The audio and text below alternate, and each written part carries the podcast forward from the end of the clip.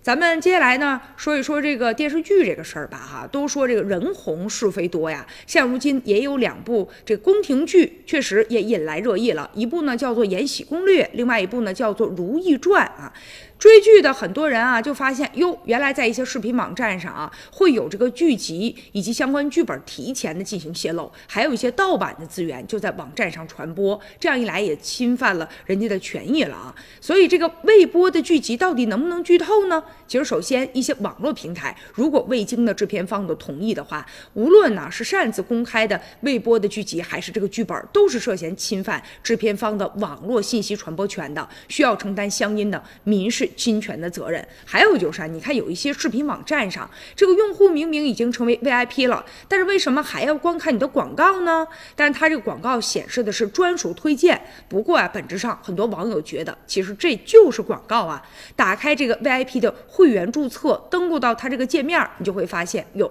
确实果然啊，是这个广告。但是呢。但是 VIP 会员特权里面还标着说会员是免广告的，那这样一来不是相互的矛盾吗？所以不少网友觉得啊，其实呢这也是对我们权益的一种侵犯。再者呢来说一说关于看剧这个事儿吧，你看很多人呢着急想看一看后面的剧情到底演什么了，所以呢只要你付费就可以享受 VIP 的会员的服务了。而且呢有的网站打出的是低价，只需要呢一分钱就能在视频网站上来享受七天的 VIP 的会员服务，在追剧的过程当中，咱们会看到这样的宣传。不过也有的网友说啊，哎呀，我上当受骗了。说原来啊，这七天之后啊，这视频网站居然会自动的来进行续费，也就是说，并没有告诉他啊，已经呢开始扣费了，直到这消费者收到了银行扣款的短信才知道。也有的网友表示啊，这样的一种做法啊，确实是让我们很被动的开通了自动续费的功能，也觉得是不合理的。